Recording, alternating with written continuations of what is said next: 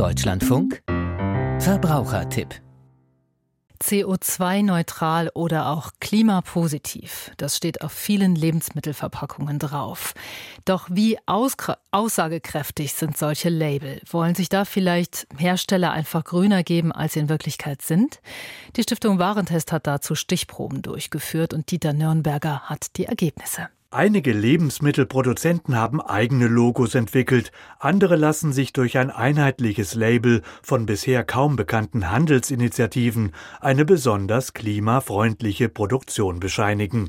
Dem Wildwuchs bei den etikettierten Klimaversprechen sind derzeit kaum Grenzen gesetzt, sagt Swantje Waterstraat von der Stiftung Warentest. Und selbst schwammige Begriffe wie klimapositiv würden gern verwendet. Der Bereich der umwelt- und klimabezogenen Werbeaussagen ist bisher nicht reguliert. Das heißt, Begriffe wie klimaneutral, CO2-neutral oder klimapositiv sind anders als etwa das Biosiegel der EU gesetzlich nicht geschützt. Es gibt also keine Vorgaben, die Anbieter erfüllen müssen, um damit werben zu dürfen.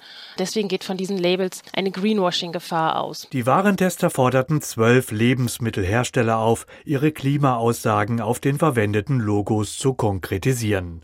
Es ging um Mineralwasser, Babynahrung oder auch vegane Lebensmittel.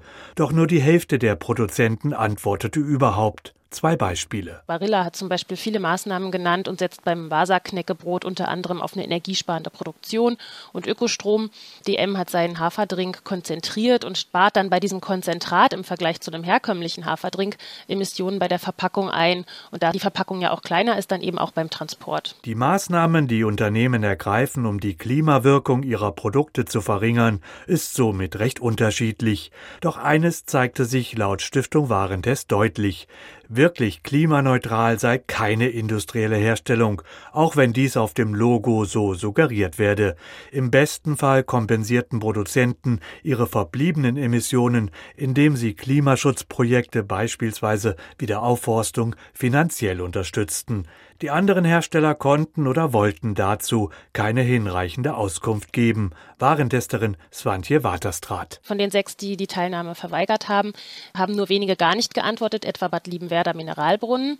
Innocent, da hatten wir den Orangensaft ausgewählt, hat eine Stellungnahme abgegeben und uns auf die Webseite verwiesen. Und drei Anbieter, nämlich Baby Vita, Danone und HIP, haben die Teilnahme an der Untersuchung abgelehnt mit der Begründung, diese klimabezogenen Aussagen zukünftig auf dem Produkt nicht mehr zu kommunizieren. Fazit bei den Klimaversprechen auf Lebensmitteln geht es natürlich auch um einen Werbeeffekt.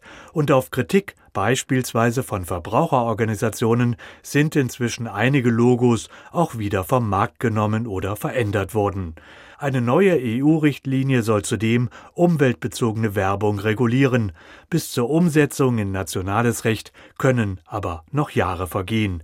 In dieser Stichprobe konnten die Warentester nur den Herstellern Barilla, DM, Eckes Granini und Holle eine hohe Nachvollziehbarkeit bei ihren Klimaengagement bescheinigen.